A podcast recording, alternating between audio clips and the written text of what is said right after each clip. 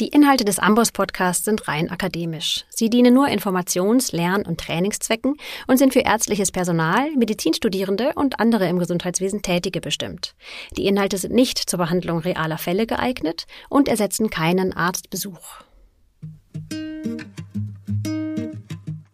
Der Amboss Podcast. Medizin zum Hören.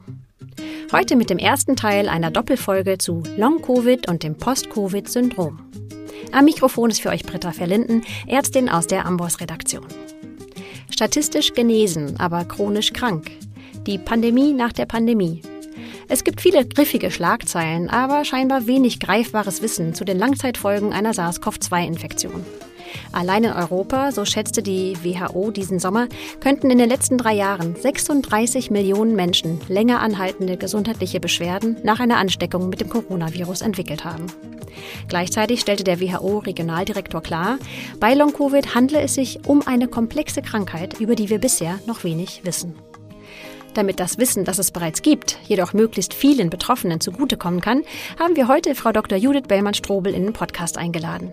Sie ist Neuroimmunologin und leitet die gemeinsame Spezialambulanz von Charité und Max-Delbrück-Zentrum in Berlin. Frau Dr. Bellmann-Strobel, herzlich willkommen. Ja, ich freue mich, mit Ihnen über das Thema Long- und Post-Covid zu sprechen, weil es einfach so wichtig ist, dass wir diese Informationen auch wirklich unter die ärztlichen Kollegen und auch die Betroffenen bringen, damit wir wissenschaftlich fundiert die weitere Betreuung dieser Patienten voranbringen können. Weil es beispielsweise in den Medien ja noch oft durcheinander geht, können Sie gleich zu Beginn vielleicht noch einmal differenzieren. Wann sprechen wir von Long-Covid und wann vom Post-Covid-Syndrom? Als Long-Covid äh, hat man sich darauf geeinigt, dass Beschwerden bezeichnet werden, wenn sie länger als vier Wochen nach der Akutinfektion mit SARS-CoV-2 auftreten. Diese Symptomatik kann über die Zeit bestehen und wenn sie eben mindestens zwölf Wochen besteht, dann ist der Punkt erreicht, wo man vom Post-Covid-Syndrom spricht. Die WHO hat eine Konsensusdefinition zum Post-Covid-Syndrom herausgebracht. Das ist sehr wichtig und darauf beziehen sich auch die wissenschaftlichen Arbeiten. Und die WHO führt ergänzend aus, dass diese Beschwerden eben mindestens zwei Monate bestehen müssen, also nach zwölf Wochen, aber mindestens zwei Monate bestehend. Sie müssen den Alltag beeinträchtigen und dürfen nicht durch eine andere Erkrankung erklärt sein. Sie können entweder neu aufgetreten sein oder schon seit der Akutinfektion bestehend sein.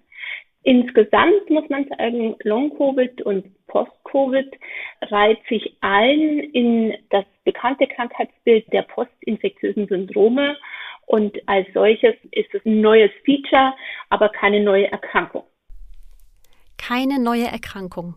Das ist wirklich gut, dass Sie das mal so ganz klar auf den Punkt bringen. Ich denke, das ist vielen nicht bewusst, gerade weil die postviralen oder postinfektiösen Syndrome ja so lange vernachlässigt wurden und auch unterschätzt werden. Gerade was die Zahl der Betroffenen angeht, ist es ja auch nicht leicht, sich einen Überblick zu verschaffen. Wie viele Menschen in Deutschland nach einer Infektion betroffen sind, ist beispielsweise nicht bekannt. Analysen von Krankenkassendaten zufolge müssten es sieben bis 13 Prozent sein. Allerdings wird die Prävalenz auf Basis solcher Abrechnungsdaten, habe ich gelesen, Gelesen wohl eher unterschätzt, da längst nicht alle Menschen mit Long-Covid erfasst werden. Zwischenzeitlich war auch mal die Rede davon, dass bis zu 20 oder 40 Prozent aller Menschen nach einer Infektion mit SARS-CoV-2 Langzeitschäden davontragen könnten. Also wirklich erschreckend hohe Zahlen. Heute schätzt die WHO, dass etwa 6 bis 15 von 100 Infizierten an Langzeitfolgen leiden. Was können Sie uns zu diesen Daten sagen? Also auch da ist es ja super wichtig, eben festzulegen, ab wann spricht man denn von Langzeitschäden? Sind Langzeitschäden schon nach vier Wochen oder nach einem Vierteljahr oder nach einem halben Jahr? Da fängt das Problem schon an, wenn man ehrlich ist. Und Sie haben es richtig gesagt, dass es in Deutschland keine zuverlässigen Daten gibt. Das ist sehr bedauerlich, aber gibt es nicht. Und die WHO-Schätzung, die, muss ich sagen, deckt sich eigentlich mit meiner persönlichen Wahrnehmung. Fünf bis zehn Prozent der Akutkranken haben länger andauernde gesundheitliche Beeinträchtigungen. Aber wir reden hier ja auch über ein weites Spektrum. Also das können auch Beeinträchtigungen sein, die sehr wohl den Alltag beeinträchtigen, aber eben nicht so schwer sind, schwer genug, aber deswegen zum Beispiel eben eine isolierte Geschmacks- und Geruchsstörung ist natürlich beeinträchtigend, aber ist ein anderes Spektrum, als wenn jemand wirklich schwerst betroffen mit Fatigue, bettlägerig, nicht belastbar ist. Also wir reden von Long-Covid, Post-Covid im generellen Betroffenen ungefähr 5 bis 10 Prozent. Und davon, von diesen 5 bis 10 Prozent, ungefähr 10 bis 20 Prozent sind schwer und schwerst betroffen.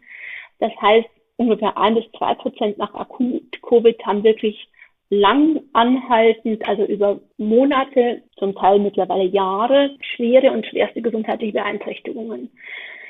Das ist prozentual ein niedriger Anteil, aber in absoluten Zahlen jedoch mehrere hunderttausend Leute, die in Deutschland betroffen sind, muss man sich eingestehen. Ja.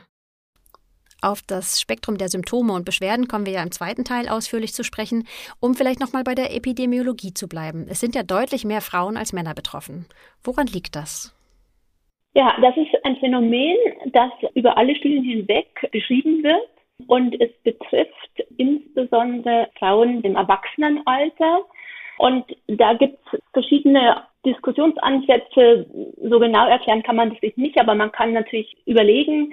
Das ist zum einen, weil man weiß auch schon langjährig, dass Frauen an sich anders auf virale Erkrankungen reagieren. Sie sind zwar weniger schwer krank, aber haben eine höhere Antikörperproduktion und haben auch damit eine andere Impfreaktion und reagieren auch anders auf antivirale Medikamente. Das erklärt man sich, dass sowohl bei viralen Infektionen wie auch bei Autoimmunerkrankungen möglicherweise X-chromosomale Gene da eine Rolle spielen. Und da sind wir bei dem Thema, dass ja Frauen insgesamt bei Autoimmunerkrankungen in allermeisten Fällen häufiger betroffen sind und wir setzen damit schon den ersten kleinen Hinweis, dass möglicherweise doch das Post-Covid-Syndrom auch eine autoimmunbedingte Erkrankung ist oder autoimmun getriggert ist. Lassen Sie mich noch so gewisse soziale Faktoren spekulieren. Es ist Common Knowledge leider, dass Familienarbeit in großen Teilen Frauen übernehmen und ein charakteristisches Merkmal der postviralen Fatigue ist die Belastungsintoleranz. Und Belastung durch Familienarbeit oder Belastung in der Familienarbeit zu reduzieren, ist aus verschiedenen Gründen ganz schön schwierig. Und dazu kommt, dass dann auch so manche Frau und Mutter noch berufstätig ist und dann sind wir bei dem Thema Doppelbelastung von Beruf und Familie, ein Dauerbrenner. Und man könnte also jetzt auch spekulieren, das ist natürlich absolute Spekulation, dass eben mehr Frauen von einer Erkrankung betroffen sind, wo eines der Hauptmerkmale die Belastungsintoleranz ist. Und man könnte damit auch sagen, dass Frauen verallgemeinern gesprochen eben mehr Belastung haben als Männer und dieser Belastung möglicherweise auch nicht auskommen und deswegen einfach symptomatischer werden als Männer. Ja, quasi ein Risikofaktor Doppelbelastung. Welche weiteren Risikofaktoren gelten denn heute als etabliert und was wirkt eher protektiv? Was ist da bekannt? Mir ist es nochmal wichtig, dass man definiert, über was wir sprechen. Leider ist die Post-Covid-Definition der WHO da so ein bisschen unscharf. Es fällt unter die Definition von Post-Covid sowohl die Symptomatik, die infolge von Covid mit Organmanifestationen auftritt, also zum Beispiel, wenn jemand nach schwerer und schwerster Pneumonie im Rahmen von Covid eine resultierende strukturelle Lungenschädigung hat, hat dieser Mensch genauso Post-Covid, wie wenn jemand nach einer Akutinfektion ohne offensichtliche Organmanifestation auch Symptome hat. Also die WHO differenziert in ihrer Definition nicht zwischen Post-Covid mit und ohne Organmanifestation. Genau. Wenn wir aber sagen, ohne offensichtliche Organmanifestation muss man auch das wiederum einschränken. Das ist üblicherweise in der Standard-Routine-Diagnostik so. Wenn wir uns diese Patienten, die aber offensichtlich erstmal auf den ersten Blick keine Organschäden haben, uns aber genauer angucken, dann sieht man in experimentellen Untersuchungen in ganz unterschiedlichen Fachdisziplinen, in der Immunologie, Pneumologie, Neurologie, sehr wohl Auffälligkeiten. Wir haben bei uns in der Charité zum Beispiel Muskelbiopsien elektronenmikroskopisch untersucht und sehen da subtile Veränderungen im Vergleich zu anderen Betroffenen mit Fatigue. Und wenn man sich das experimentelle NRT anguckt, diffusionsgewichtete oder volumetrische Sequenzen, dann sieht man bei den Post-Covid-Patienten charakteristische strukturelle Veränderungen im Thalamus und im Basalganglien. Also da sind Veränderungen sehr wohl greifbar und in vielen wissenschaftlichen Arbeiten werden diesen zwei Gruppen mit und ohne offensichtliche Organmanifestation nicht unterschieden. Und Sie können sich natürlich gut vorstellen, dass jemand, der eine schwerste Lungenerkrankung oder Lungenaffektion hatte, natürlich wochenlang, monatelang mit diesem strukturellen Lungenproblem weiter zu tun hat. Ja, das kann man sich in der Tat vorstellen. Und wie steht es um die Risikofaktoren? Wenn wir uns jetzt die neuesten Publikationen angucken zu den Risikofaktoren, also welche Konstellationen erhöhtes Risiko für Post-Covid, dann gibt es eine ganz neu veröffentlichte Studie im JAMA Internal Medicine, jetzt vom Juni, die sich eine Meta-Analyse über 40 Studien gemacht haben mit ungefähr 850.000 Patientinnen und Patienten, die sie sich angeguckt haben und da ist als Risikofaktor beschrieben das weibliche Geschlecht, das höhere Lebensalter, die Adipositas, also der BMI über 30, Rauchen und Krankenhaus- und ITS-Aufenthalt bei Akut-Covid. Und wenn man sich das jetzt so ein bisschen kritisch mit dem Blick zurück anguckt, dann ist außer das weibliche Geschlecht, sind das alles Faktoren, die auch zu schwerem Covid führen. Und wir wissen, schweres Covid per se also eine schwere Infektionserkrankung erhöht einfach das Risiko, dass man auch lang anhaltend körperliche Beschwerden hat. Ja. Was in dieser Meta-Analyse zum Beispiel nicht berücksichtigt wurde, ist vorbestehende Autoimmunerkrankung, was möglicherweise auch nochmal ein Faktor wäre, was da vielleicht schon das Risiko erhöht.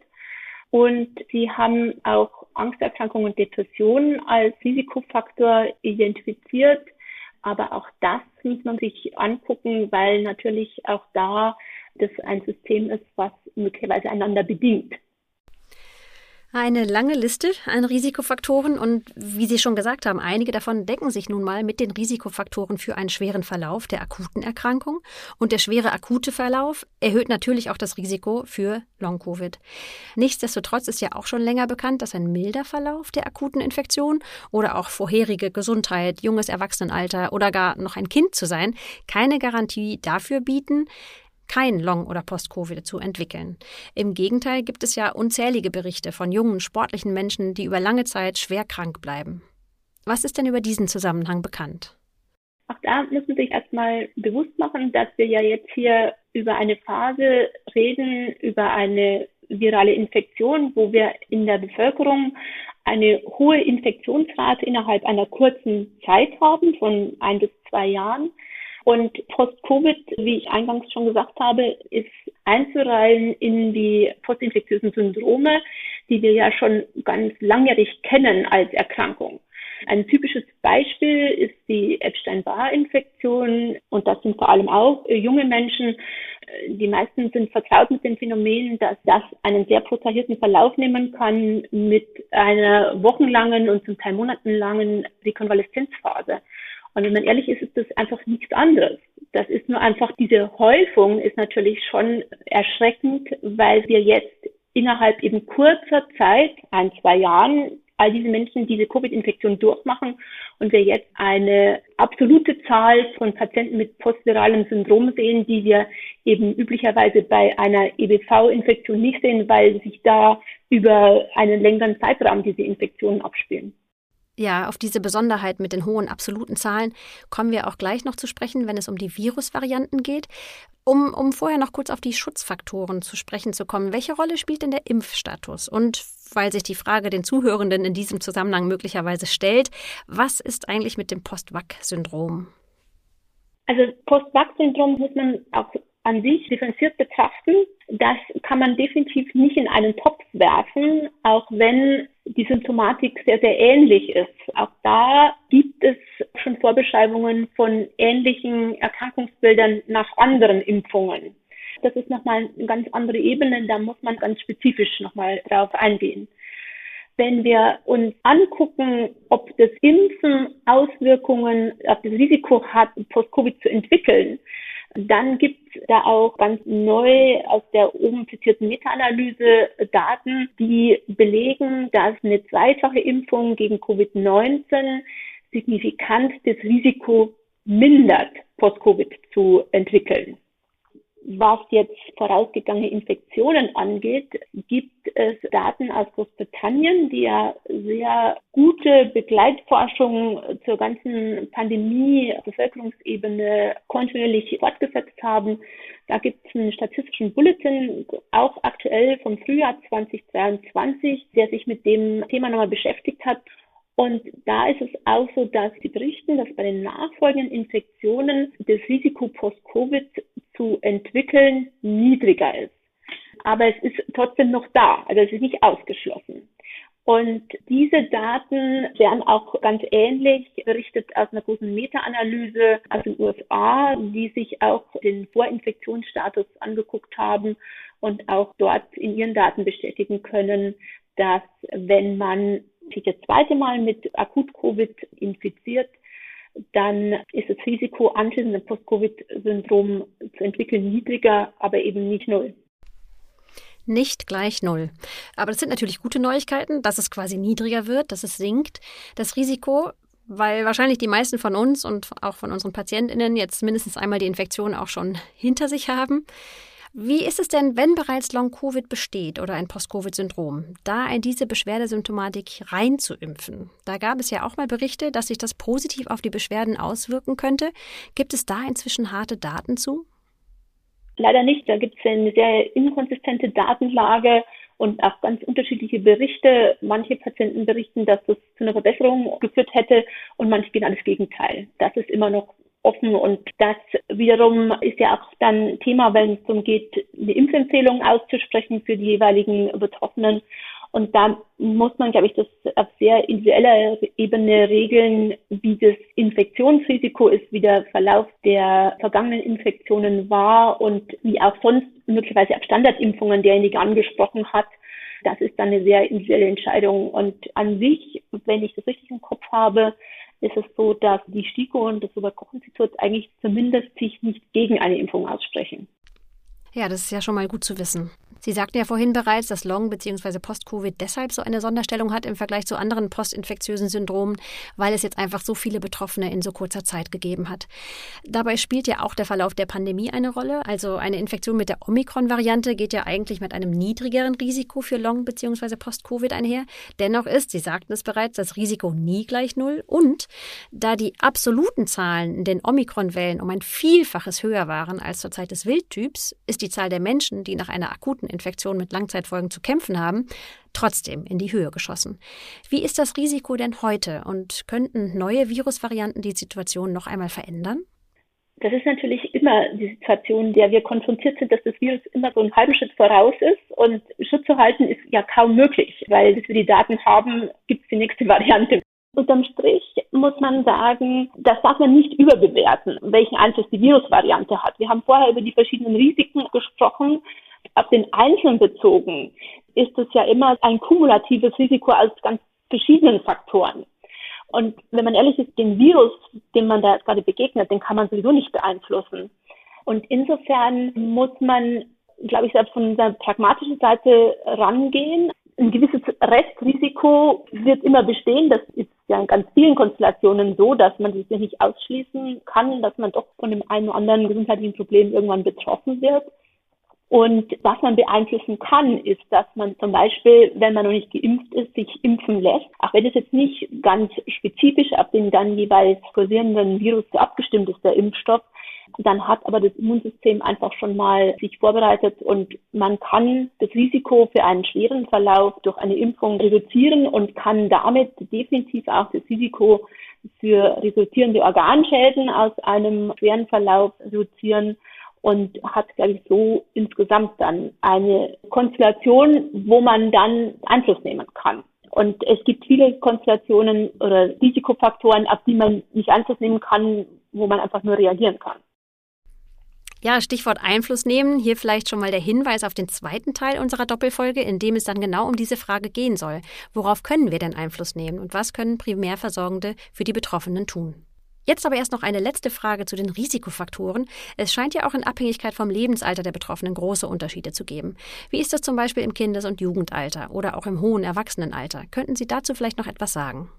Die Datenlage ist da nur bedingt belastbar, aber grob orientiert ist es schon so, dass man zur Kenntnis nehmen muss, dass Kinder und Jugendliche weniger häufig betroffen werden, Kinder insbesondere am wenigsten häufig.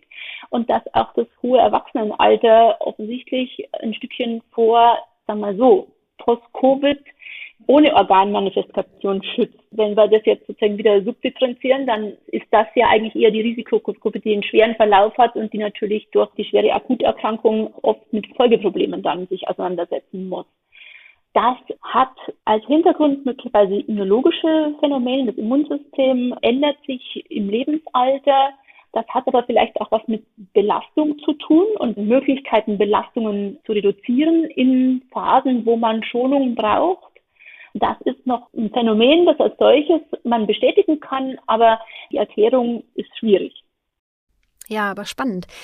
Wo Sie gerade das Stichwort Autoimmunerkrankungen nochmal genannt haben, wie ist das denn eigentlich mit neu aufgetretenen Autoimmunerkrankungen? Es gibt ja beispielsweise Berichte, dass es jetzt einen Peak gibt äh, von Diabetes mellitus Typ 1 Diagnosen im Kindes-, Jugend- und auch noch jungen Erwachsenenalter dass das möglicherweise auch eine Spätfolge von SARS-CoV-2-Infektionen ist. Was wissen wir darüber? Wir haben bei uns in der Charité zusammen mit dem Partikzentrum eine Post-Covid-Kohorte, wo wir uns diese Patienten schon sehr früh bei Manifestation der Erkrankung, also manche sogar schon drei Monate nach der Akutinfektion, in die Kohorte angeschlossen haben und sie regelmäßig alle paar Monate sie bei uns vor Ort waren und wir sie sehr intensiv untersucht haben mit allen möglichen Sachen, unter anderem auch Labor. Und bei dieser Kohorte sehen wir zum Beispiel, dass ANAS, also antinukleare Antikörper, ein ganz unspezifischer Hinweis auf Autoimmunität, deutlich erhöht ist im Vergleich zu einer Kohorte aus der Normalbevölkerung, sodass ich überzeugt bin, dass es im Kontext Post-Covid und im Kontext der ganzen postviralen Erkrankungen Autoimmunität eine zentrale Rolle spielt. Und da würde jetzt zum Beispiel eben dieses Typ 1 Diabetes-Bild wieder komplett dazu passen. Dass eben Autoimmunität mit möglicherweise schon vorbestehend eine Veranlagung dann durch Covid getriggert wird und dann eben autoimmune Phänomene auftreten, die dann zu ganz diversen Symptomen und Beschwerdenkonstellationen führen. Sie sind ja jetzt Neuroimmunologin. Gibt es für Menschen, die eher mit pneumologischen oder kardiologischen Problemen zu kämpfen haben, eigene Spezialambulanzen? Ganz eingangs hatten wir ja nochmal darüber gesprochen, dass es sich langsam schon so Cluster ausbilden für das Post-Covid-Syndrom. Und ich glaube, dass es für die diversen Ausprägungen schon die jeweiligen Fachdisziplinen braucht.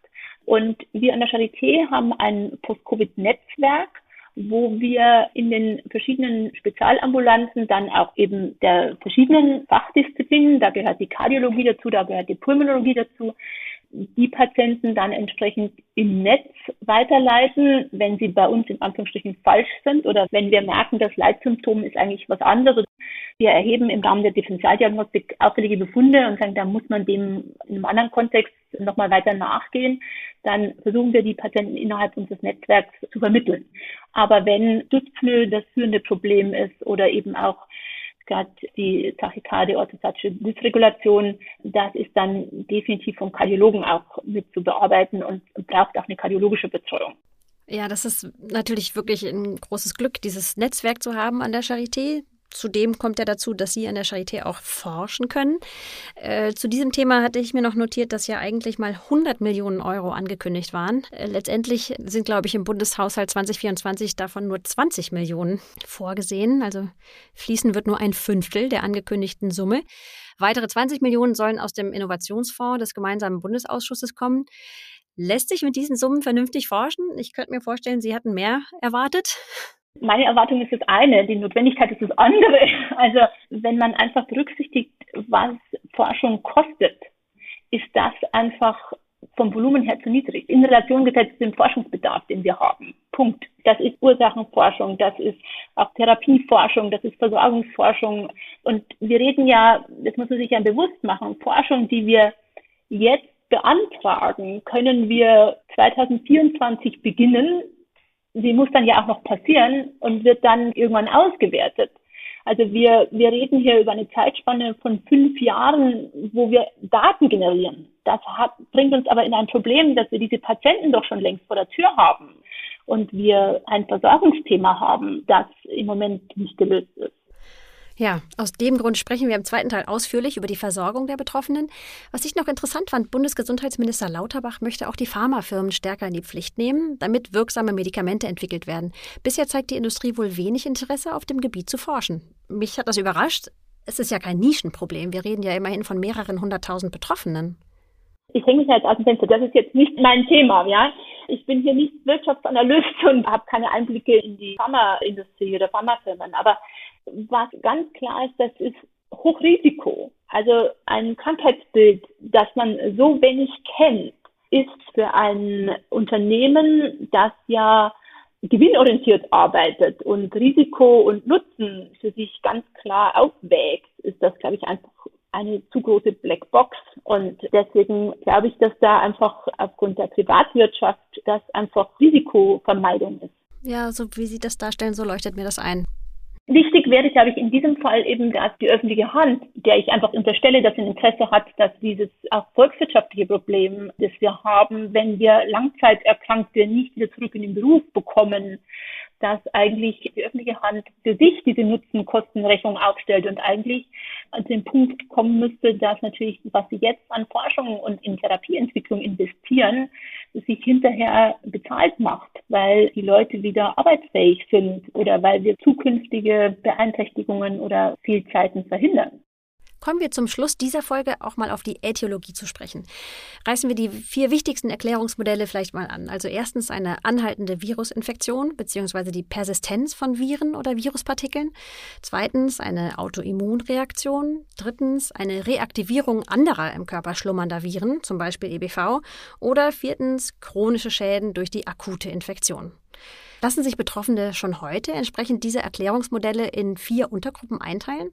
Also das ist ganz schwierig, da zu dem jetzigen Punkt die Patienten wirklich spezifisch zuzuordnen. Es lässt sich aufgrund der aktuellen wissenschaftlichen Erkenntnisse der einzelnen Betroffene noch nicht in einer spezifischen Untergruppe zuordnen. Es gibt unterschiedliche Hinweise auf der Patientenebene, was da möglicherweise bei dem einen oder anderen auslösender Faktor sein könnte. An dem Punkt sind wir noch nicht angekommen.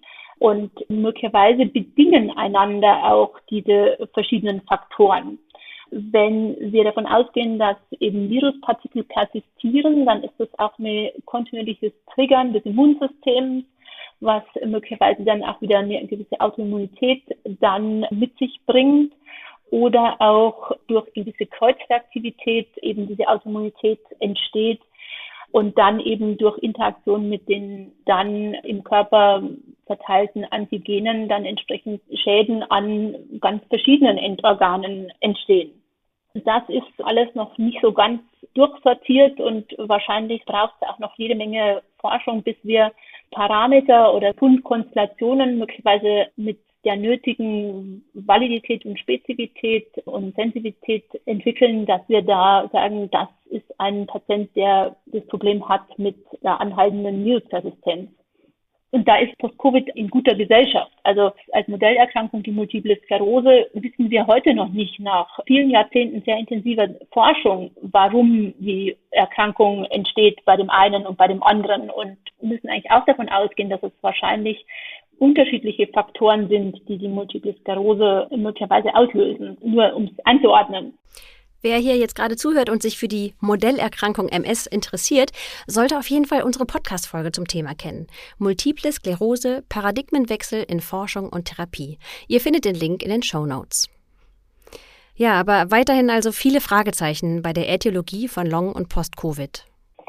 Aber durch gewisse Therapiemaßnahmen kann man dann trotzdem ja schon gewisse Rückschlüsse ziehen oder die ungeklärten oder sozusagen noch nicht bis ins Restliche geklärte Pathophysiologie muss uns ja nicht abhalten, trotzdem die Patienten zu therapieren. Und da kann man zum Beispiel in den Immunadsorption bzw. Plasmapherese einen guten Effekt zeigt auf die Erkrankung, dann kann man indirekt schließen, dass es doch aller Wahrscheinlichkeit nach eine antikörpervermittelte Erkrankung ist. Und damit hat man dann eben auch die Möglichkeit, mit analogen Therapien, die bei anderen antikörpervermittelten Erkrankungen eingesetzt werden, auch da dann entsprechend therapeutisch aktiv zu werden und klinische Studien zu machen, die dann eben die notwendige Evidenz erbringen und sagen, ja, Medikament X, B-Zell depletierend, kann bei Post-Covid in einer Frühphase der Erkrankung den langfristigen Verlauf nachhaltig verändern. Zu wünschen wäre es. Das ist auf jeden Fall ein Ausblick, der etwas Hoffnung gibt. Und apropos Ausblick, bevor wir wie versprochen im nächsten Podcast eintauchen in die konkrete Versorgung der Betroffenen, hier noch einmal die wichtigsten Take-Home-Messages der heutigen Folge. Von Long-Covid spricht man, wenn vier Wochen nach einer SARS-CoV-2-Infektion Beschwerden weiter bestehen, wiederkommen oder neu auftreten. Bestehen diese Symptome auch noch zwölf Wochen nach der akuten Infektion, spricht man vom Post-Covid-Syndrom. Man sagt, dass etwa fünf bis zehn von 100 Infizierten noch Wochen nach der Infektion an Symptomen leiden. Von diesen haben wiederum 10 bis 20 Prozent, also etwa ein bis zwei Prozent aller Infizierten, schwere bis schwerste gesundheitliche Beeinträchtigungen, die sich über Monate und mittlerweile Jahre erstrecken können. Betroffen sind davon mehrere hunderttausend Menschen in Deutschland. Anders als es für schwere akute Verläufe einer SARS-CoV-2-Infektion gilt, trifft Long-Covid häufiger Frauen als Männer. Andere Risikofaktoren decken sich hingegen mit denen für einen schweren akuten Verlauf, beispielsweise ein höheres Lebensalter, Adipositas oder Rauchen. Mit der Schwere der akuten Infektion selbst und der Anzahl der Symptome steigt das Risiko für Long-Covid ebenfalls. Wie es auch für andere postinfektiöse Syndrome bekannt ist, können aber auch junge, zuvor gesunde Menschen erkranken. Wie es dazu kommt, wird bislang nicht im Detail verstanden, zumal es scheint, dass es sich nicht bei allen Betroffenen um die gleiche Äthiologie handelt. Aktuell werden vor allem vier Erklärungsmodelle unterschieden. Persistenz von Viren oder Viruspartikeln, eine durch Autoantikörper vermittelte Reaktion des Körpers, die Reaktivierung anderer im Körper schlummernder Viren, zum Beispiel EBV, und viertens chronische Organschäden durch die akute Infektion. Wie sich die Betroffenen erkennen, aufklären und behandeln lassen, das bespreche ich mit Frau Dr. Bellmann-Strobel im nächsten Teil dieser Doppelfolge. Bei allen, die bis hierher zugehört haben, bedanke ich mich und sage Tschüss, bis zum nächsten Mal.